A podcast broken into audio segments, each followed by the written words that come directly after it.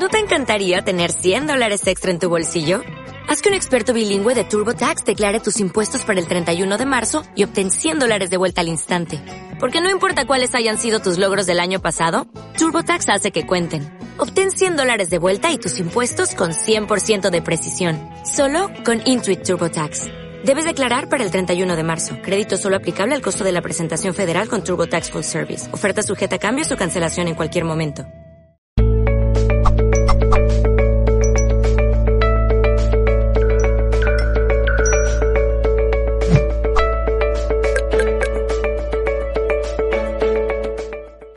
Para mí, como siempre, es un placer estar aquí. Eh, aquí es, pues no sé ya si hace ocho años, yo creo que sí, que fue hace ocho años, cuando por primera vez hablé sobre la sincronicidad. Eh, ha habido un montón de cambios en mi vida que luego un poco iremos viendo, porque eh, bueno, lo, voy a tener que comprimir un poquito, ¿no? Porque me han quitado, nos han quitado así como media hora para que luego no nos cierren. Y siempre, Juan Miguel os puede decir que siempre las conferencias se me hacían hasta largas, dejaba de lo que había preparado un cuarto, pues ahora, entonces, peor, ¿no? Eh, yo llevo investigando el fenómeno de la sincronicidad y dando conferencias, como os digo, ocho años, ¿no? En estos ocho años, como muy bien eh, aquellos que me han podido seguir, a veces he dicho, eh, me impresiona mucho mm, que, que, siempre he sabido que no podía tener una idea fija, ¿no? Eh, además, este es un fenómeno muy cambiante que eh, cada vez vamos aprendiendo mucho más y según vas estudiando y según vas teniendo testimonios de gente y, te vas sumergiendo en muchos libros ¿no? que puedes leer, pues tus ideas cambian y, y bueno, lo que sí que os quiero decir es una cosa. Yo, yo hoy os puedo hablar de alguna definición, eh, os podría contar un montón de casos eh, muy sabidos, ¿no?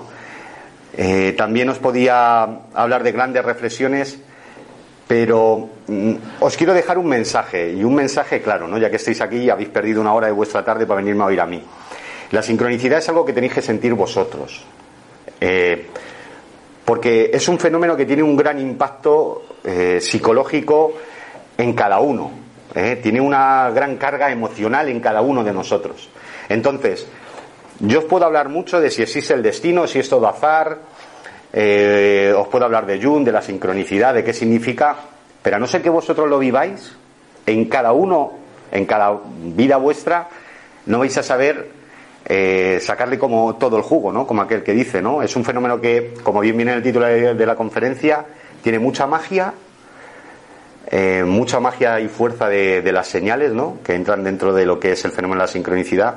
Y para mí, sobre todo, después de ocho años, tiene muchísimo de espiritualidad. Mucho, muchísimo, ¿no? Por eso lo traigo aquí, ¿no? Entonces, eh, vamos a empezar un poco con, bueno, con, con algunas definiciones o con algunos escritos que yo me, he cruzado e incluso también con, con experiencias mías propias, ¿no? No os voy a decir si lo que os cuento es mío o no es mío, la gran mayoría seguramente sí, eh, pero claro, ante el fenómeno de la sincronicidad nos encontramos, uf, pues, ¿qué os podía decir? Como, como podía decir eh, Mircea Eliade, ¿no? un gran autor que yo eh, me gusta mucho y que leo mucho, un autor rumano. Eh, él, en, el libro Lo profano y lo sagrado, que luego mencionaremos algo al final, pues dirá algunos libros por si queréis eh, investigar un poco, él hablaba de, Rudolf Otto, ¿no? que era un, un, gran, viajero de...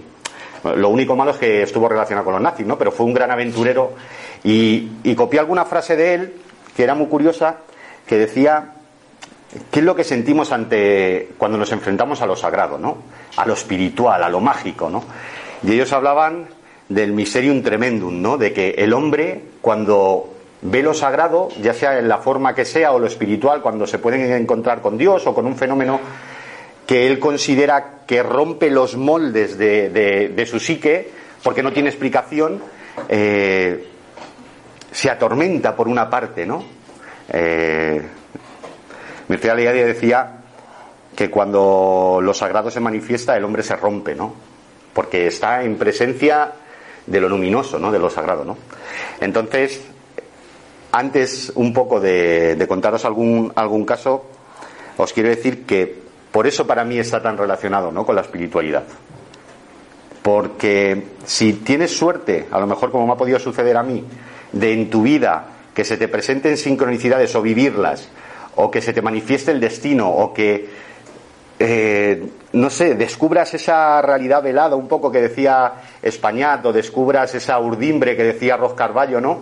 Si lo descubres, realmente algo se rompe dentro de ti. Y entonces solo puedes hacer dos cosas. Te puedes dejar, esto es como todo, ¿no? Esto es como eh, eh, la senda del héroe, ¿no? Que decía, bueno, ahora no me acuerdo el autor, es, un libro famoso que uno puede seguir esa senda del héroe o directamente puede coger y puede apartarse. Puede decir, va, pues yo de esto yo no quiero saber nada. Esto vale, se me ha manifestado Veo que es algo que me hace hacerme muchas preguntas, pero igual me hace hacerme demasiadas preguntas. Demasiadas preguntas. Eh, vamos a ir avanzando un poco.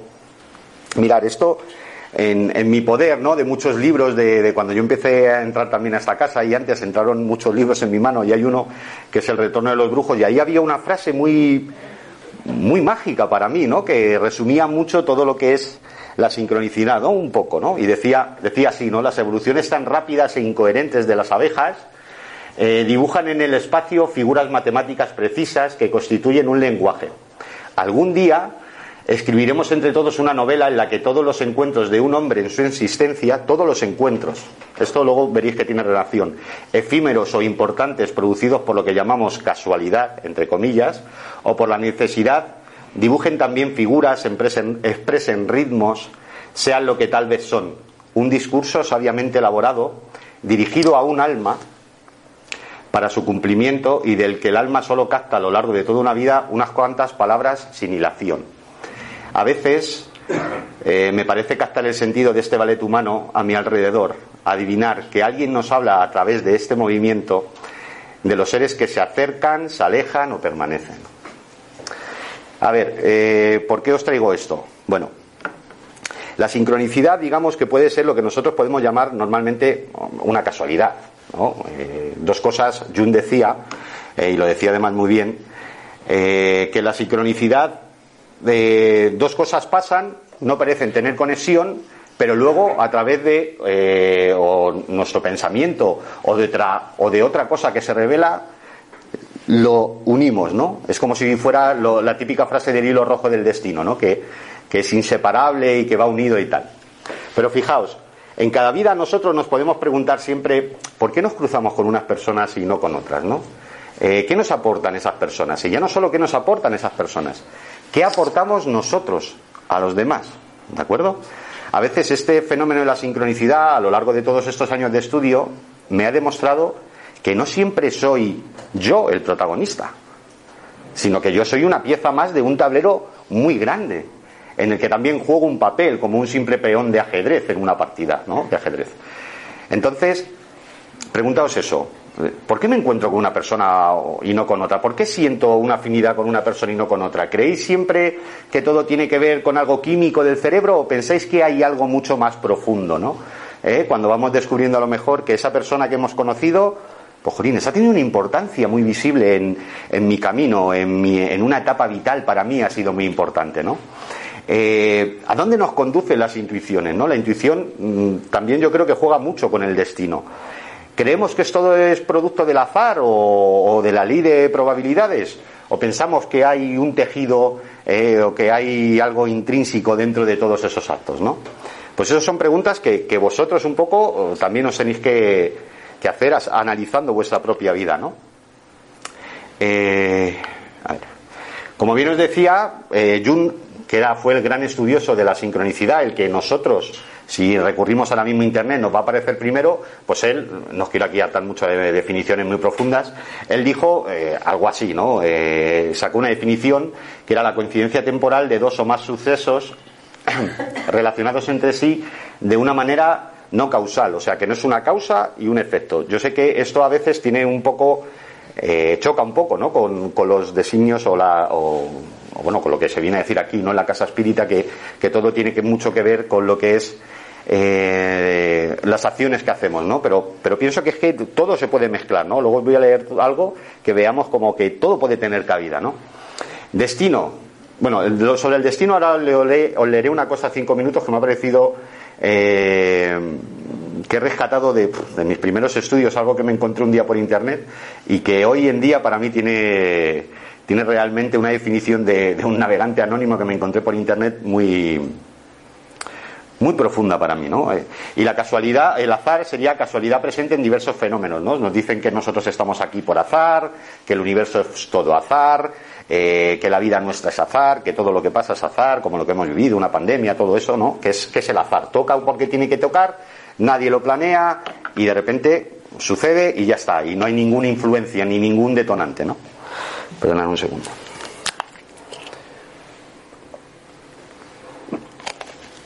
Y bueno, os voy a leer una cosita, ¿vale? Cinco minutitos, luego os voy a leer poquito, ¿eh?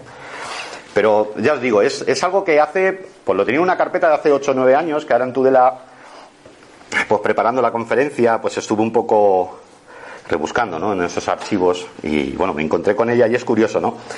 Fijaos lo que dice. Decía un navegante anónimo de Internet. Algo que te encuentras en una página web y que me pareció me pareció realmente profundo, ¿no? Lo curioso del destino es que está escrito con tinta invisible. Lo perseguimos sin descanso, a veces con los ojos entreabiertos como intentando no mirar a dónde vamos. O quizás sea porque pretendemos engañarnos a nosotros mismos o a algún otro y quitarle mérito al destino, que en realidad es el único que desentraña, destapa, desata y descubre. Tantas cosas que deshace cuando en realidad tan solo construye pero lo hace con tinta invisible, con trazos finos que solo toman forma ante nosotros, justo un instante antes de que el futuro se manifieste en presente. Ante nosotros, sus hilos tejen de manera enrevesada, confusa e indescifrable, perdón, indescifrable. Pero todo, como en el teatro y la mentira, resulta aparente. Y no es menos el destino con la vida, sutil y callado como el carbón sobre el papel, dando forma al vacío papel en blanco. Se ha llegado a decir de él que no es nada, que no existe, y lo reducen a un mero fenómeno llamado casualidad. Pero todo, como en el teatro y la vida, es lo que parece, pero al mismo tiempo es mucho más. El destino y la casualidad tienen que ver, pero no como antagonistas, no como dos versiones de una misma visión, la casualidad o la causalidad. Ahí reside el destino. Nada es casual. Y todo casualmente responde a un porqué. Es así de sencillo. Aunque puede ser tan complicado como queramos, eso ya depende de cada uno de nosotros. Hay quien confía ciegamente en el destino, en lo que depara, todo un tesoro digno de uno mismo, y entonces se abandona a ese destino que no solo ha de llegar, sino que vendrá a buscarle a él mismo y le traerá aquello que espera. Pero el destino a veces es caprichoso y por lo general tiende a mofarse de las expectativas de los pobres mortales. Le aburre lo sencillo, lo evidente no tiene mérito para él. Le gusta sorprender, hace cabriolas imposibles y hacer del detalle una obra maestra de repercusiones inquietantes es lo que une las cosas que más le gusta. También en que lo persigue con ahínco y mucho empeño, a lo mejor yo he sido uno de ellos, convirtiéndolo en su objetivo en absoluto, y luego siempre nos, sorprende. ¿eh? Esta persecución se convierte en el motor y la obsesión de sus vidas. En estos casos, el destino no suele ser cruel. Ofrece oportunidades y da pequeñas sorpresas. Y aunque a veces puede divertirse poniendo a prueba a sus perseguidores, la verdad es que no suele ser cruel. Y el éxito de la empresa de estos depende exclusivamente de ellos. Porque van dándole señales para, ¿quieres esto? Ves por aquí. ¿Quieres esto? Sigue por aquí. No se puede negar que también existen los reveses del destino, cuando nos golpea, cuando perdemos un familiar, cuando realmente nos quita los sueños que teníamos. Pero la sabiduría del destino parece obtusa y cruel en momentos así, ya lo sé. Se nos escapa ese racionamiento borroso y oscuro del tejedor en estas situaciones. Pero el destino, como digo, está más allá de la razón. No responde ante nadie y por más que lo intentemos, sus trazos seguirán escribiéndose con tinta invisible hasta que se haga tangible ante nosotros. Ya acabo. El destino habla, a veces susurra, incluso grita, pero en cualquier caso dicta e incluso a veces parece que nos condena. Es la voz que oímos, queramos o no, y no acepta apelación ninguna. Pero podemos tratar de escuchar además de oír, y entonces es cuando se encuentra su sabiduría. Nos conduce a veces por caminos inesperados. Eso quiero que lo tengáis muy claro porque luego os voy a poner unos casos muy sorprendentes. Por caminos inesperados, a veces sorprendentes, a veces misteriosos. Y en estas ocasiones es cuando tenemos que saber ver la sabiduría que hay en él. Las oportunidades que ofrece para hacer nuevos planes más realistas, más ingeniosos, más satisfactorios, más agradables, más atractivos y que no teníamos ni idea de que incluso nos podían gustar. Oportunidades con mayúscula, nuevos caminos por recorrer, por descubrir, en la que el destino se nos manifieste mil veces más con su magia de tinta invisible y sabiduría borrosa e infinita. Bueno, mirar, eh, yo si, os hablo realmente de mí, de mi propia experiencia, os puedo decir que mi vida no podía ir ligada, o sea, no podía ser si no existiera esa palabra. ¿no? De verdad, no es porque yo venga, o sea, yo no, ¿cómo os digo? No vengo aquí a dar una conferencia porque me he encontrado y digo de qué voy a hablar o hace ocho años dije de qué voy a hablar. No. Si vengo aquí a dar una conferencia y he dado de muchos más, aquí he hablado de lugares mágicos, eh, ahora cuando he subido a Tudela pues me encanta visitar sitios, conocer su historia, sus leyendas, tengo un programa de radio allí en Tudela en el que todas las semanas hablo muchísimo de todo lo que es toda la zona del País Vasco, de Navarra, del Pirineo, pero nunca con nada me siento la conexión que tengo con esto. Eh, de hecho, hace, hace años hicimos un proyecto en el que recabamos un montón de casos de gente de Sudamérica, de gente de Estados Unidos, de gente de Japón, de gente de Australia. O sea, me escribieron de un montón de sitios. Gente que tenía estas inquietudes que un día cualquiera, eh, pues como ahora está grabando, se metió en internet, vio mi conferencia y dijo, joder, pero si esto me pasa a mí, ¿no? ¿Por qué me pasa a mí esto, no? Eh, y bueno, pues se sintieron un poco identificados con lo que yo podía hablar, con lo que yo podía experimentar, con lo que yo podía decir. Y me escribieron contando cada uno sus testimonios.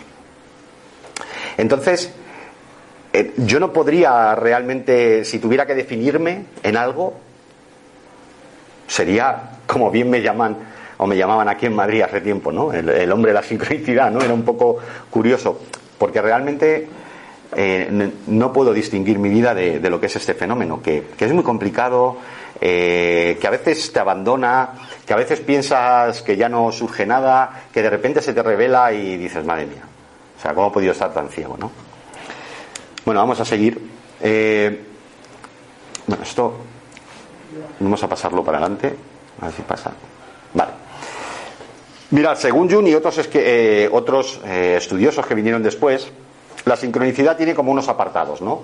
Unos apartados que quiero un poco por encima que los leáis, que es la naturaleza de la sincronicidad tiene significado y propósito. Está asociada con una poderosa y misteriosa fuerza que se origina dentro de la psique y que entabla un diálogo personal con cada uno de nosotros.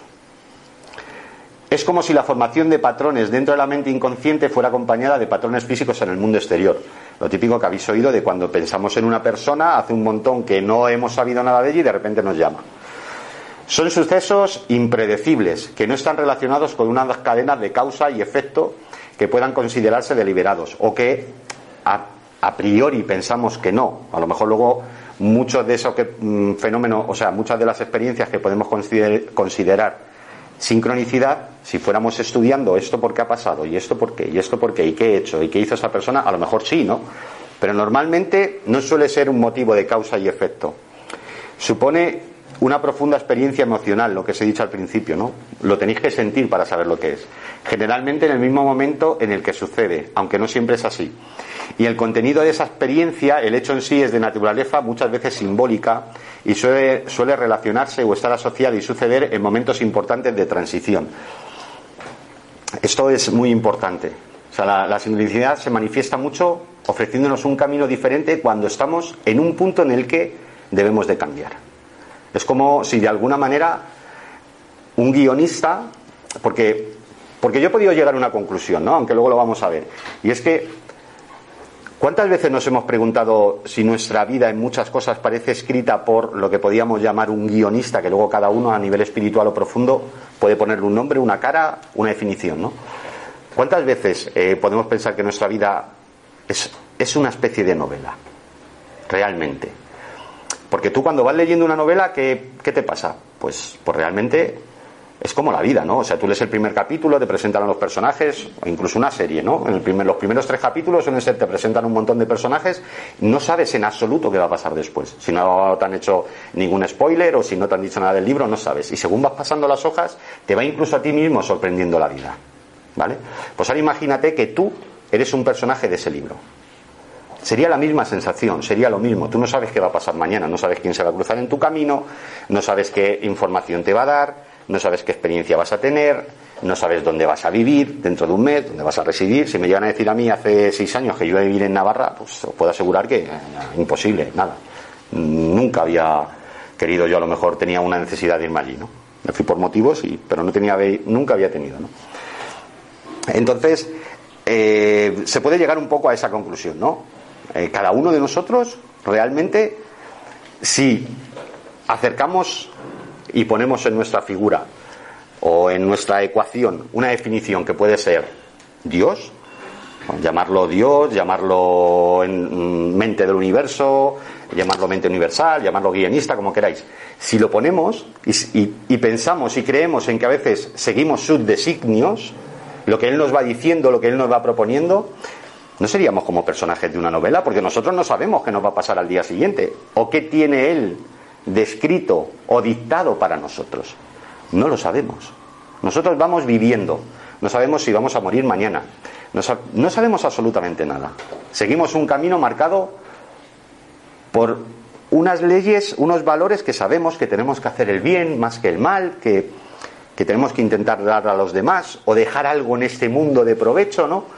Eh, claro, pero, pero ¿por qué a veces tenemos esos reveses, no? Incluso en nuestra propia vida, ¿no? Nos vemos arrastrados por decisiones a veces que ni siquiera tomamos nosotros mismos, ¿no? ¿Qué es esto, no? Un poco. Pues a lo mejor es esa novela, ¿no? Un poco escrita por... Eh, había una, una frase que era que la sincronicidad es la firma de Dios cuando Él no se quiere revelar, ¿no? Cuando Él no quiere firmar, ¿no? Era muy curiosa, ¿no?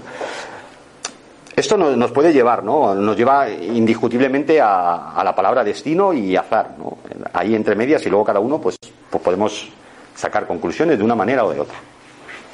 Pero dentro de lo que es toda la, sincronicidad, quiero que tengáis tres, cuatro puntos, nada más. Y esto va a ser lo que es la conferencia. Tres, cuatro puntos para que veáis el por qué a veces nos negamos o estamos a favor de que la sincronicidad existe. El primero de ellos puede ser, bueno, esto es muy curioso, ¿no? Porque esto yo ahora, a mis casi 45 años, eh, ¿Cómo pasa el tiempo, eh, Carmen? Casi a mis 45 años, sí que esta frase, que también fue de los primeros libros que leí, tiene mucho sentido, ¿no? Y luego al final os voy a poner una diapositiva y va a ser el final de la conferencia en la que lo voy a intentar demostrar con mi propia vida, ¿no? Cuando uno llega a una edad avanzada, o media, ¿vale? Y mira hacia atrás, es algo que muchos estudiosos siempre han dicho, y mira hacia atrás, es cuando se da cuenta de cómo parece que su vida ha ido por unos puntos que tenía que pasar, sí o sí, ¿no? Puntos increíbles, o puntos no tan increíbles, pero que eran necesarios para forzar nuestra alma, para forzar nuestra mente, para hacernos sufrir, para hacernos tener alegrías, para hacernos pensar que tenemos que tomar decisiones, para hacernos decidir, para un montón de cosas. Eh, y entonces, cuando miras en retrospectiva, es cuando te das cuenta de todas esas pequeñas píldoras mágicas ¿no? que, que van pasando. En eso entraría lo que es, como ponía antes, la magia, ¿no? Sincronicidad es el fenómeno, la explicación, lo que hay.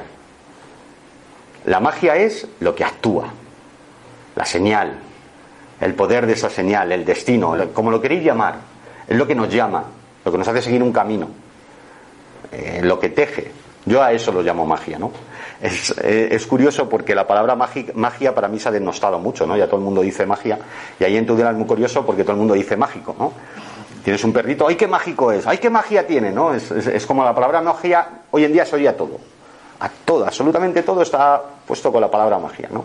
De hecho, me parecía algo muy curioso porque, eh, bueno, pues aunque esté allí, pues sigo viendo noticias de aquí y sigo siguiendo a gente, ¿no?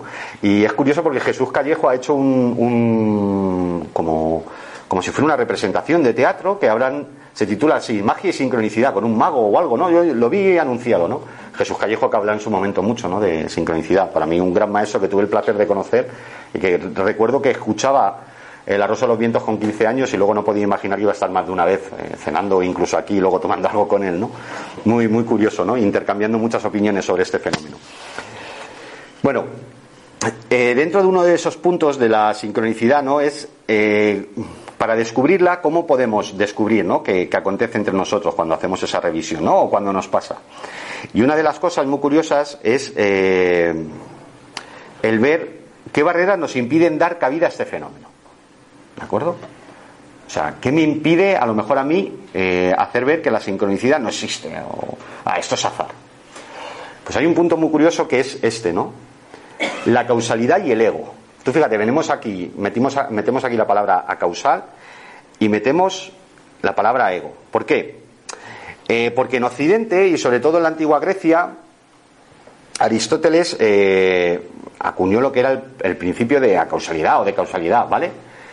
Y siempre, pues todo tenía un porqué, por algo que había sucedido anteriormente, ¿de acuerdo? Eh, pero desde entonces, desde ese punto, bebemos de la filosofía griega. O sea, no tendría, nuestra cultura no, sería nada, ¿no? Si no fuera por, la antigua Grecia. Desde ese momento, eh, no solemos dejar mucho eh, la puerta abierta a que las cosas pasen por algo que no podemos controlar. Y eso, ¿qué lo provoca? Nuestro ego, el mayor enemigo que tenemos el ego. ¿Por qué? Porque ¿cómo puede ser que suceda algo que yo no controlo? Bueno, sí, eh, yo, no, yo vi por la carretera, como cuando venía esta mañana aquí, y casi ha, habido dos que han tenido un accidente. Yo no puedo, si se hubieran chocado, seguramente me hubiera visto afectado, ¿no? no puedo controlar eh, eh, cuando vas entrando en Madrid, como si a lo mejor hace dos años que no, bueno, no tanto, pero ¿cómo te das cuenta de cómo conduce un poco la gente aquí, ¿no? Eh, cuando te vas un tiempo fuera y dices, madre mía, y cada uno. No puedes controlar que una persona que va a muchísima velocidad con el coche porque tiene prisa te dé y ya la, te vayas a la cuneta y ya está. Vale, mm, pero ¿por qué pienso que todo es así? Eh, de que no. O sea, de que yo tengo que tener el control. Pues por eso mismo, porque es, es algo mm, psicológicamente muy inestable para nosotros. Decir, no, yo no tengo el control. Esto sucede y yo no puedo hacer nada. Eh, siempre que pensamos en esos términos de causa y efecto, negamos eh, muchas veces la cuestión de que, de que incluso de alguna manera podamos tener alguna ayuda o, o algo que, que, nos ayude en un momento dado a seguir un camino o a descubrir cuál es nuestra meta en la vida, ¿no? Entonces, hay que luchar sobre todo contra, contra ese ego, ¿no? Contra esa palabra o esa frase de si no lo he causado yo, ¿quién lo ha causado? ¿Quién lo ha podido causar? Eh, pues a veces hay cosas mágicas o milagros que suceden y que tienen mucho que ver con cosas que no, no tienen nada que ver con nuestras decisiones, sino que tienen más que ver con como un tablero gigantesco también de ajedrez en lo que todo se va entrelazando para que nosotros lleguemos a un punto en concreto. Porque además el ego y el, saber que nosotros tenemos el control es una ilusión. Es algo irrisorio. Es algo que no puede ser. Eh, el modo de pensar diferente ¿no? a, lo que es este pensamiento causal, en el cual la experiencia subjetiva de esta interconexión en el mundo no existe, nos lleva a librarnos o nos aparta de algo que no sé si alguna vez la habéis pensado o la habéis oído o últimamente suena mucho, y es la interconexión del todo. Todos, tengo el convencimiento de que todos estamos conectados de alguna manera. Somos como, como si fuera un gran hormiguero en el que cada uno tenemos un papel y en el que cada uno tenemos eh, una conexión que a veces somos o la apartamos o no somos conscientes de ella. Pero es mucho mejor pensar en eso, porque incluso seríamos mejores, seríamos más buenos. Eh, si yo te hago a ti algo malo y me pongo en tu lugar, lo que es la, empatía, no te lo haría seguramente. Si yo puedo llegar a pensar que lo que yo te provoco a ti realmente eh, puede tener repercusiones muy negativas conmigo mismo. El pensamiento del ego y la, eh, la causalidad nos dice o nos separa, ¿no? De esta urdimbre, ¿no? Que nos, que Roz Carballo decía que de esta conexión, ¿no? De como si fuéramos átomos realmente, ¿no? Formando parte de algo, algo mucho más grande, algo que no llegamos a identificar, algo que todavía no hemos descubierto qué es. Otro, eh, también eh, deciros que a veces la sincronicidad, a ti te ocurre algo, te ocurre un fenómeno, y la sincronicidad parece un poco jugar con el tiempo. ¿eh? También por eso el no tener ese control, ¿no? Y también por eso ese, esa causa, el, que no se conecta con esa causa y efecto. A mí me puede suceder algo hoy que no le tenga ninguna explicación y que la tenga luego dentro de un año o dos. Y entonces es cuando todo se conecta, ¿de acuerdo?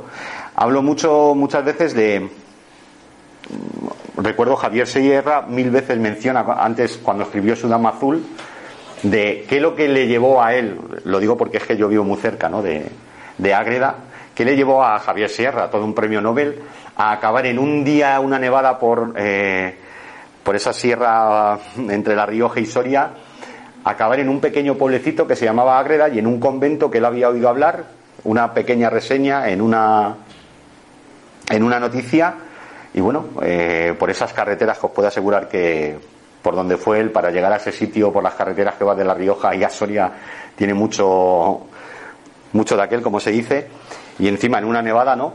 Eh, acabar en la puerta de ese convento y de repente él sentir que algo le había llevado allí y fijaos, ¿no? Javier Sierra siempre dice que él mucho de lo que es hoy en día se lo debe a Sol María Jesús de Ágreda, ¿no? A la Dama Azul si él no llega a aparecer en aquel sitio, no llega a sentir que tenía que investigar, que tenía que ir de alguna manera allí, si él no llega a escuchar su intuición y su interior, su vida no hubiera sido la misma. Pero ese fenómeno no le vino a él. El hecho de llegar allí le dio sentido muchos años después de todo lo que había experimentado, ¿no?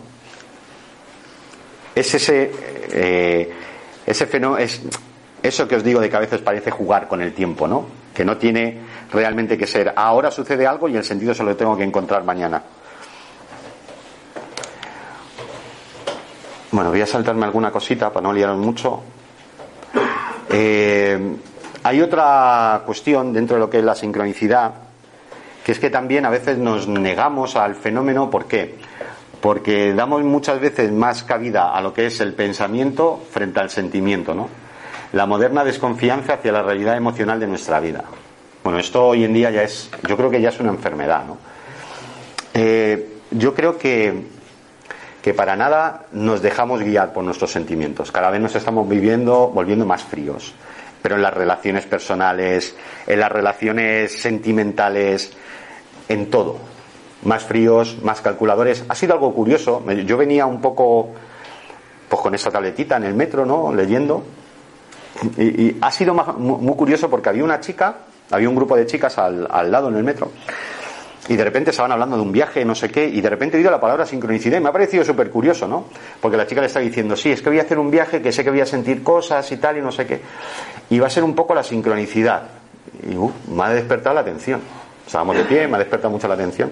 Pero luego después ha sido como le ha hecho un chico, el único chico que había, eran tres chicas y un chico, y le ha hecho una pregunta de, bueno, ¿tú en qué crees? No sé qué, estaban hablando, ¿y tú crees en el amor? Y el chico decía, sí, sí, yo creo en el amor. Vale. Y la chica ha dicho, no, yo creo en los ahorros. La misma que había hablado de sincronicidad, ¿eh? Yo creo en los ahorros. Yo, me he quedado boca abierto, ¿eh? Vamos a ver. Como una persona que puede creer en algo de lo que yo voy a hablar, ahora mismo me está diciendo, o estoy escuchando en su boca, que cree en los ahorros. Bueno, pues vale, no sé, cada uno puede creer en lo que quiera, ¿no? Pero sí que estoy notando, sí que, no sé si lo estáis viendo o lo estáis percibiendo, que, que la sociedad en sí cada vez se, se eh, nos lleva hacia algo en lo que los sentimientos no tienen cabida. O sea, en lo que no, no tiene cabida emocionarse, no tiene cabida llorar, no tiene cabida el dejarlo todo por una persona, no tiene, no, no, es como yo, uh, tengo que tenerlo todo planeado, esto tiene que ser así, así, porque pueden pasar cosas como que sale una pandemia, ¿no? Cosas que me revuelvan todo, y entonces cuanto más controla lo tenga, mejor. No, perdona, eh, así no es la vida, no, no, no encuentro sentido. Si esto fuera así, si a mí realmente se nos revelara la existencia de nuevo, la verdad de nuestra existencia y nos dijera que eso tiene ese es el final, pues oye, mira, perdona, mejor ahora me voy, me marcho a donde a ver si a cualquier otro lado que sea mejor, otro mundo, otra existencia, y a ver si ahí, por lo menos, tiene algo más que ver conmigo. Eh, si doy cabida al sentimiento, la sincronicidad se manifiesta, y se manifiesta de maneras increíbles. Dos casos que os voy a contar. Mirad, yo hace mucho tiempo, es que, bueno, yo hace mucho tiempo eh, tuve eh, pues, pues, una relación, ¿no? Estuve mucho tiempo y, y bueno, eh, esa relación acabó, tal, eh, hubo un par de cosas de, de lo típico, ¿no? El, típico que cuando te dejan, te dejan muy marcado, una relación adolescente te deja muy marcado, pues, pues no quieres que ese amor se pierda y además si es mucho tiempo, ¿no? Una relación de muchos años. Pues bueno, pues instas un poco a, a intentar, oye, pues ya más, vuelves a llamar, cómo te va la vida, cómo tal, cómo no sé qué, ¿no? Y, bueno, pues de repente te dicen que ni llames ni nada, lo tienes que aceptar y ya está. Bueno, pues eh, curiosamente, eh, pues un teléfono te empieza a llamar. Hoy en día es normal porque te llaman de, ¿qué yo, de 20.000 sitios de publicidad o, o, que te quieren vender lo que sea, ¿no? Por teléfono. Pero hace 20 años, realmente 23 años más o menos, no era así no te llamaba todo el mundo, empezaban a, funcionar los móviles, ¿no? Entonces, en esa época en la que no había Facebook ni móvil y todo eso. Entonces, pues que de repente te llame alguien, no sepas quién es, quieras decir quién eres, no te lo diga y tal, y, y te parezca o tú reconozcas mucho una persona amiga de aquella persona con la que estabas y bueno, sigues un poco el rollo Luego al final se acaba mm, descubriendo que no, pero vive en el mismo pueblo donde esa persona vivía, eh, la conoce aunque no es su amiga, bueno, un montón de cosas, ¿no? Empiezas ahí a entretejer un poco. Y claro, dices, bueno, ¿tú realmente por qué me llamas tan? Imagínate, ¿por qué me has llamado? No, porque yo estaba una tarde muy aburrida, marqué un número de teléfono y te llamé. Ah, pero esto. Pues así es como pasas el tiempo. Y bueno, luego, por lo que sea, empieza a surgir una conexión, te acabas conociendo, se acaba convirtiendo en una persona súper importante en tu vida, ya no solo eh, por la razón de la que, por la que tú la pudiste conocer, sino lo que tú, lo que os he dicho muchas veces, ¿no? lo que tú le has podido aportar a ella. Y llegas a la conclusión que un montón de tiempo después, si tú preguntaras a una persona, y a mí o a esa persona, oye, eh, aunque ya no tienes nada, ¿no? Esa persona está casada, yo, bueno, conozco a su marido, es, realmente encantador. ¿Tú qué explicación le das a esto, no? Y a lo mejor te llegan y te dicen, joder, todo lo que yo pude aprender de ti y tú pudiste aprender de mí, todo lo que vivimos y lo que me enseñó, lo que me enseñó a desarrollarme vitalmente, ¿no? Y das cabida de cómo pudiste conocer, o sea, una persona marca un número de teléfono, te habla a ti, tú estás pensando en otra persona, que quieres volver a recuperar el contacto con ella, que resulta que es del mismo pueblo, de la misma localización, de tal. Entonces, ¿esto qué es? Es algo muy curioso, ¿no? Y que luego, pues bueno, de, repente, ese asilo de hilo conductor, los primeros trazos para que luego uh, se vayan, te vayan llevando hacia otro lado, ¿no? Luego también es muy curioso, eh, hace, hace ocho años, cuando yo conocí a, mi actual pareja, pues también fue algo increíble, ¿no? Yo recuerdo que había una, teníamos una amiga, bueno, yo no, no conocía a mi pareja en absoluto, no, pero, pero sí conocí una prima suya y, y, aquel día fue muy curioso porque imaginaos, yo, yo un viernes, eh, pues bueno, era el cumpleaños de esta chica de Diana, que, que además aquí ha estado en la casa espiritual anterior, estuvo un par de veces, Y, bueno, pues vas al cumpleaños, que es tu viernes, te invita. Pero de repente el domingo, pues no tienes otra cosa que hacer, no sabes el por qué. Eh, y, bueno, pues te empiezas a preguntar el, bueno, ¿y por qué no voy? Además, pues nada, pues un mensaje, oye, si te quieres pasar, si no haces nada, pásate otra vez que también va a haber gente, ¿no? ¿Para qué? Bueno, ¿y para qué? Que no, que no me paso, eh, total. Eh, no había ningún vínculo emocional, te quiero decir, era, bueno, una amiga más. Y de repente ese día que te pasas, pues oye, no, sabes el por qué y te has pasado y de repente, eh, fíjate que fue justo antes de dar la conferencia aquí, la primera que di de sincronicidad, fue antes, una semana antes hace ocho años ya. Y de repente te pasas y ya no solo, ¿no? Por mi pareja actual, ya no solo por eso, ¿no? Que la pude conocer ahí y que era una situación muy, complicada y a raíz de ahí ya pasaron un montón de cosas, ¿no? Que para, para habernos podido conocer, ¿no? Eh, o sea, haber tenido la relación que ahora tenemos, sino lo curioso de que es que ese mismo día también yo conocí a gente que había ahí que en ese momento salían, ¿vale? Salían por la puerta, yo entraba, oye, ¿qué tal? Ah, venga aquí al cumpleaños, qué bien. Y que luego se, se convirtieron en personas tan importantes para mí. Pero lo curioso es que a mí ya ese día, sin saber, sin, sin tener ninguna mm, revelación, yo ya sentí que ese día algo algo estaba empezando a, tejerse, algo, algo había cambiado, había una intuición de que algo ha cambiado aquí. Luego con el paso del tiempo te vas dando cuenta, ¿no? De, de, realmente cómo ha cambiado. Si, si tú no dejas cabida a lo que es el sentimiento en ese momento,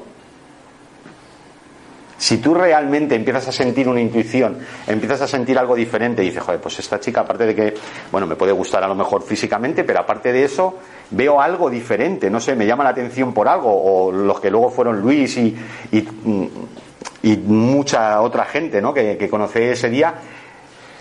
Si tú cuando te abres a la gente, cuando se te presenta esa señal, cuando has hecho algo que era inesperado que hicieras, que no te parecía, eh, no te apetecía en absoluto, pero algo que tú no entiendes está impulsado a llevarte, y se te abre un abanico de posibilidades, si tú en ese momento no te dejas influenciar, no te dejas, eh, no sé cómo decirte, no te dejas llevar, niegas todas las intuiciones y todos eh, los, los presentimientos de alguna manera que puedas tener, si tú haces eso, si no das cabida al sentimiento, sino que te fijas en que tienes que tenerlo todo calculado, que tú has ido ahí porque tenía la necesidad de ir y ya está, no, dejas cabida a lo que es esto. No dejas cabida a lo que es la sincronicidad. No dejas cabida a que se te presenten nuevos, eh, nuevas metas o, o, o nuevas posibilidades, ¿no? Eh, luego también hay otra cosa que es el contenido simbólico de la sincronicidad. ¿Vale? La sincronicidad se manifiesta mucho en sueños. Y yo aquí, eh, jolines, siempre me he preguntado qué prueba, ¿no? Puedes darle un poco a la gente para que crean que hay un destino un poco escrito. Que yo no os puedo decir, ni os voy a decir que ese destino esté completamente escrito. Yo no puedo deciros eso porque no tengo esa prueba. Yo no la tengo, ¿no? Yo no puedo decir que cada uno de vosotros tenéis un destino y seguramente vaya hacia algo positivo. No. Pero sí que creo que sin tener las pruebas, sí que creo en la intuición de que realmente sí que parece que hay muchísimas cosas que están escritas. Muchas. Porque si no, no, deberían de pasar. Entonces, cuando me profundicé en, esta, en este apartado de, de, lo que es el contenido simbólico de los sueños, de cómo han hablado los sueños a la gente para conducirle una cosa u otra, me, me topé con algo que a mí me pareció curioso. Muchos de vosotros seguramente que habéis oído hablar de los sueños premonitorios. Muchísimo. ¿Vale? Hay un montón. Yo solo os he traído aquí dos que, que bueno, son muy curiosos, ¿no? Cuando pasó el, el, tsunami de, del 2000, 2011, no, sí, 2004 y eh, también una tragedia hace mucho tiempo que es muy famosa, que era la de un pueblo minero de, de Inglaterra o de Gales de Aberfan, ¿no? Eh, vale. Esos fenómenos los dos han sido estudiando, estudiados eh, un poco científicamente, ¿de acuerdo? ¿Vale? En Aberfan hubo un señor que se dedicó a recopilar señales y sueños que habían tenido la gente antes de esa tragedia, desde niños que se salvaron y no fueron a la escuela porque de repente tuvieron la, mm, eh, la intuición de que no tenían que ir y por mucho que la madre les dijo de ir no fueron, y en lo que es el, tsunami, también de gente que incluso se subió a las montañas haciendo un poco caso a los animales sin saber el por qué, por sueños premonitorios que habían tenido. Vale. ¿Creemos entonces en los sueños premonitorios? Pongámonos el sí. Vale. Si damos cabida al sueño premonitorio, tenemos que dar cabida al destino. Porque ¿dónde está escrito lo que nos va a suceder o lo que va a suceder en cierta región del mundo para que alguien por medio de un sueño lo pueda visualizar? Estamos hablando de adelantarnos al futuro. O sea, de, ir al futuro, de adelantarnos al presente. Si nos estamos adelantando al presente y vemos que se cumple algo con los que la gente ha soñado en un sueño premonitorio, ¿eso es estar escrito o no? Claro que sí es estar escrito. De alguna manera que a lo mejor no llegamos a poder atisbar o a identificar, ¿no? Es decir, ¿eso está escrito por alguien o está escrito por Dios o está escrito por una mente cósmica o el tiempo realmente no existe, pero la percepción que nosotros podemos tener es que de alguna manera igual que el futuro de ciertas personas se visualiza por medio de los sueños premonitorios, que hay muchos casos y yo di aquí una conferencia sobre ello, también eso me puede suponer a mí hasta cierto punto una prueba de que mi propio destino, si lo pudiera ver, y si pudiera ver mi destino, y si pudiera adelantar las páginas del libro, ¿qué sorpresa me llevaría? ¿Mm? Eso tiene que ver mucho con, eh, con que a veces el novelista escribe entre líneas, ¿no? Y esas líneas a nosotros se nos aparece mucho en lo que son los sueños.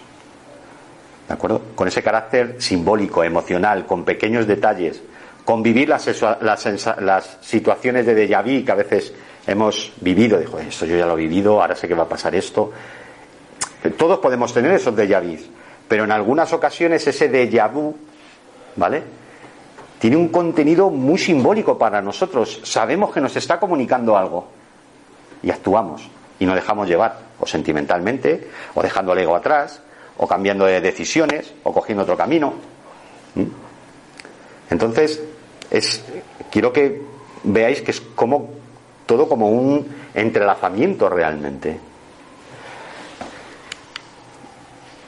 Luego hay algo muy curioso. E, este es el punto en el que yo más os puedo hablar. No os voy a negar. Porque aunque he podido vivir muchas situaciones, la vida a me ha demostrado mucho que, que la sincronicidad actúa en los periodos de transición. es cuando más.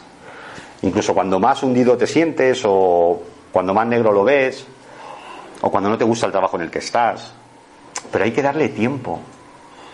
Hay que darle tiempo, no sé. os digo, es como la novela, hay que darle tiempo, hay que ir siguiendo los pasos y a veces tener nuestros miedos y enfrentarnos a nuestros propios apocalipsis internos y, y externos, ¿no? Pero aquí se manifiesta mucho en los periodos de transición, cuando nos evoca o nos incita a tomar un camino diferente. Os lo estoy diciendo, os lo he dicho, yo jamás me pensé que iba a vivir en Navarra, nunca jamás, ¿vale? ¿Qué me llevó a mí a, ir a Navarra? Bueno, pues aparte de mi pareja, sí, que, que fue en parte por eso, fue cierta circunstancia que se dio. ¿De acuerdo?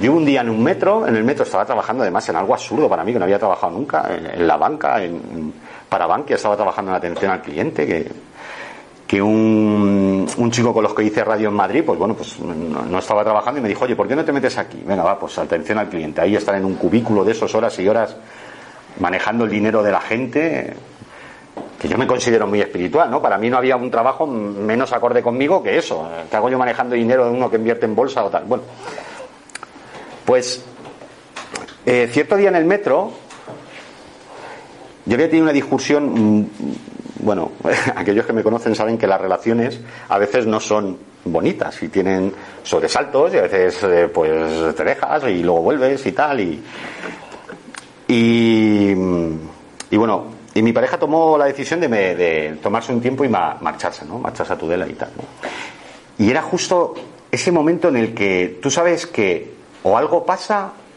o eso se acaba. ¿Vale? En el que, o bien por el momento en el que tienes, o bien porque tienes un montón de dudas, o porque esto puede pasar, o esto no. Bueno, pues pues estábamos en ese momento justo de incluso yo creo que había tomado la decisión, ¿no? De decir, esto, mira, esto ya no tiene ningún sentido. Yo creo que todo aporta a alguien hasta cierto momento y cuando llega ese momento, pues ya no hay que aportar más. Ya está, se tiene que dar todo. Bueno, en, el tramo de la línea 1, yo iba hasta Alcobendas, en el tramo de la línea 1 es muy curioso porque vas con el móvil, ahora igual ha cambiado, os estoy hablando de hace 5 años, ¿vale? Vas con el móvil y llega un momento en el que en Chamartín se corta la conexión, ¿vale? Sigues para Alcobendas, pero en Chamartín se corta. Curioso. Pues esto que estabas teniendo una conversación por WhatsApp, tal, y. Y bueno, pues, pues un poco yo decía, oye, esto hay que darle una solución, venga, pues, pues si quieres esto se acaba y ya está, porque o tú has hecho esto, yo he hecho lo otro, tú no me has comprendido con esto, con lo otro. Total, que, yo soy una persona emocional, ¿eh? A mí a lo mejor un, cualquier día me podéis ver por, no sé, por qué circunstancias, viendo un atardecer o algo de eso, llorar, yo no tengo ningún problema, o sea, yo me emociono y ya está. Pues eh, con la conversación que había tenido o que estaba teniendo en ese momento, pues se conoce que, pues, pues, oye, pues me emocioné un poco. Y de repente, justo antes de que llegara Chamartín, que ahí se corta la línea, pues me llama eh, por teléfono la que va a ser mi país me dice, oye, pero tú a quién estás hablando, tú, tú quién estás diciendo, con quién estás al lado, ¿no? yo, oh, ¿con quién estoy al lado? Sí, sí, por favor, venga, bájate y, y vamos a hablar. Pues bueno, pues nada, yo me bajo, y resulta que, que al lado mío eh, había habido una chica, yo no tenía ni idea de quién era, que, tampoco solo hace 20 años, que la gente no tenía móviles. Hoy en día cada uno va en, en, su dale, con sus cosas, con sus juegos, con tal. Bueno, pues esta chica la había dado por ver la conversación, por notar el cómo yo estaba, coger el número de teléfono, que yo no sé la conversación de WhatsApp, cómo lo vio, no tengo ni idea de cómo vio el número de teléfono, y escribirle a mi chica. O sea, tomarse la libertad de escribirle y decirle, oye, el chaval lo está pasando mal. Se nota que, no quiere lo que estáis haciendo, ¿no? Y, luego encima me llaman justo antes, si me hubiera, a ver si os digo, si se hubiera cortado la conversación ahí, si no me hubiera llamado antes de Chamartín, yo ya era como hasta aquí, o sea, ya no más. Y hubiera seguido hasta Alcobendas, hubiera ido al trabajo y aunque hubiera sonado el teléfono, yo era solo ojo salir del metro y tenía las oficinas de enfrente y en ocho horas no cogía el teléfono. Y se hubiera olvidado todo y todo, pero vosotros decirme a mí qué sentido tiene que una persona que no te conoce de nada de repente te vea ahí al lado, vea, se fije en tu conversación, que por una parte, oye, que es mi conversación, ¿no? Se fije en tu conversación y le escriba a esa persona y le diga, oye, mm, este chico realmente creo que, que lo que estáis haciendo no os conviene a ninguno de los dos. Claro, cuando esa persona ya me llamó a mí y me dijo, oye, pero ¿a quién estás? Y yo, yo no me lo podía creer y cuando ya te pones a pensar, ya nos vimos superados los dos, porque ella me había escuchado en conferencias, yo había hablado, yo he tenido otras sincronicidades también increíbles, ¿no? Pero era como, oye, esto, esto algo nos está diciendo. Vamos a pensar, vamos a tomar algo, vamos a quedar mañana, vamos a. Bueno, conclusión, que acabe en Tudela. ¿De acuerdo? Acabe en Tudela. ¿Y qué me ha dado Tudela? Hostias. Mirad. Eh, os voy a decir en cinco minutos que de verdad sigáis. Mira, os iba a hablar de esto, pero no hay tiempo de uno, una, un libro de unos cuencos tibetanos y llevo mirando un par de veces ese cuenco tibetano, me ha dado muy curioso, si podéis eh, ver lo que es esta, este libro, ¿no? El misterio de las coincidencias va a ser muy curioso. Si podéis leerlo, ¿no? Porque tiene mucho que ver con el cuento tibetano y es muy curioso. ¿Qué me ha dado a mí? No, Tudela. Mirar, yo allí me he sorprendido mucho porque he descubierto una afición que pensaba que era imposible porque me daban miedo que son las motos. Ha sido una alucina de las motos y tengo mi moto y ya estoy pensando en sacarme el carnet para tener otra y he venido de puto milagro, perdón, he venido de puro milagro, he venido de puro milagro porque el martes pasado tuve un accidente con la moto, con mi 125 que me a trabajar y bueno, eh, he descubierto todo lo que me gusta en los lugares con historia. Estoy en un proyecto muy bonito ¿eh? de, querer más o menos hacer unas visitas guiadas por todo lo que es la ruta del Grial que se está haciendo en parte de Valencia, pero claro, yo tengo más o menos cerca San Juan de la Peña, que vine aquí un día y, y di una conferencia para mí muy gustosa, ¿no? Sobre lo que son los lugares sagrados, por eso pongo ahí la foto del Grial, ¿no? He descubierto una afición que no tenía ni idea, ¿no? De, para mí con el alpinismo, ¿no? O sea, el senderismo, el subir a la alta montaña, al Moncayo, me gusta muchísimo. Eh, y sobre todo, eh, yo no tengo hijos, ¿no? Yo me planteé en cierto momento no tenerlos, Pero, eh, no sé, estos dos pequeños que hay aquí, no sé qué os puedo decir de ellos. Como, si, si, me pongo, a lo mejor tal vez sea porque soy muy afectivo, ¿no? En todos los proyectos estos que me llenan tanto, el trabajo que tengo ahora, los jefes que tengo ahora, jamás en mi vida, ¿no? Había tenido un trabajo en el que con mis superiores me llevara tan bien. O sea, eh, somos amigos y creo que a veces nos pasamos, incluso no ponemos una diferencia ahí, ¿no? Tengo mucha suerte, me considero ahora mismo, eh, también incluso a lo mejor creo que tiene que ver, porque cuando yo me fui para allá, eh, pues yo mm, aquí en Madrid se vive muy, vivía muy, muy apegado a las redes sociales, a lo que pensaba la gente de mí. Eh, ya me habían parado, yo me consideré un privilegiado, me habían parado ya alguna vez por la calle y me habían dicho, oye, tú, he visto un vídeo tuyo, tal, no sé qué. Entonces piensas como que tu imagen tiene que ser algo muy cuidado y muy tal. Y, y para mí el irme me vino genial. O sea, realmente eh, he seguido manteniendo mucho contacto, ¿no? A lo mejor no tanto como debería con mucha gente de aquí, pero en muchas cosas fue muy bueno para mí. Y he tenido mis momentos de decir, pero ¿qué pinto yo aquí? Por Dios, o sea, ¿qué estoy haciendo yo aquí? Cuidado. Pero luego, de repente, llega un momento en el que te das cuenta de todo lo que tienes. Y, y de cómo te puede sonreír la vida tanto. Que igual mañana, paso mañana y, soy muy consciente de esto, ¿eh? Igual pasa mañana, coges, te vas para tú de la otra vez, se te cruza un coche, te quedas ahí y ya está. Y, ya está, la vida es así. Es así. Pero, pero ahora, día de hoy, o sea, qué bien se está, ¿no? Eh, ¿Qué has podido conseguir? ¿Qué aficiones que jamás podías pensar, ¿no? ¿Y qué te ha llevado a eso?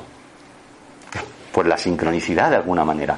Te ha llevado el tener un conocimiento tuyo de algo que has estudiado, algo que se te ha manifestado y le has dado cabida porque conoces que la vida se puede regir así, ¿no? A lo mejor podéis pensar, este tío está zumbado de verdad.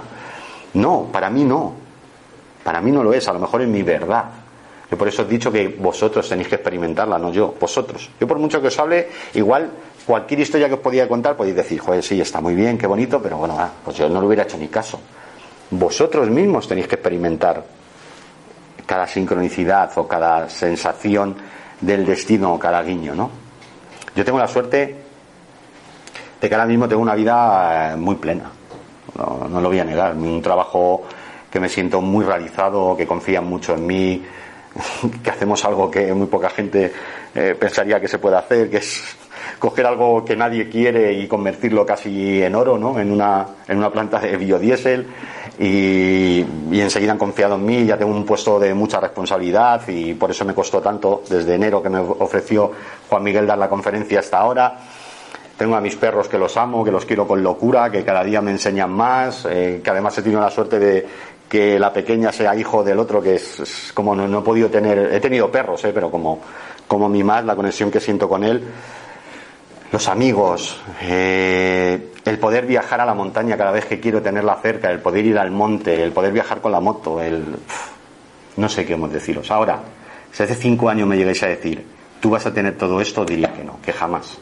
De hecho, es muy curioso, ¿eh? Yo di una conferencia, mi primera conferencia en el Bar Negro sobre la, la sincronicidad, y si la buscáis yo dije, así, ¿eh? Yo me considero que no soy como el resto de la gente. Yo no quiero ni casa, ni perro, ni coche, ni mujer, ni esto ni lo otro. Y ahora tengo dos perros, me voy a comprar una casa, tengo coche, tengo moto, tengo bici y me siento muy realizado. Pero porque hay que dejarse llevar por lo bueno de la vida. Hay que dejarse llevar por cuando la sincronicidad te dice, aquí estoy. Y no es fácil. Y la vida de nadie es fácil. ¿Cómo voy a hablar de la vida fácil después de lo que hemos tenido los dos últimos años? No es fácil. Pero creo que que si te dejas llevar, creo que, si das un poco de cabida a la sincronicidad, la vida te puede sorprender. Esta, esta, conferencia iba a tener muchas más cosas, ¿no? Iba a ser incluso más larga, con más casos, pero yo creo que, que como os he dicho, me gustaría que os quedáis en analizaros vosotros mismos qué os ha podido pasar, a dónde os han llevado esas intuiciones, cómo se ha podido manifestar la sincronicidad en vosotros y, y pensar un poco y analizarlo y buscar con todo lo que hay hoy en día para buscar. Y de verdad espero que el ratito que hemos pasado os haya sido agradable y bueno, si tenéis alguna pregunta o queréis preguntarme algo, para mí será un placer escucharos. Y si no, pues sobre todo muchas gracias por estar aquí, por aguantarme, que a veces yo soy un poquito pedante. Y bueno, nada más. Muchas gracias.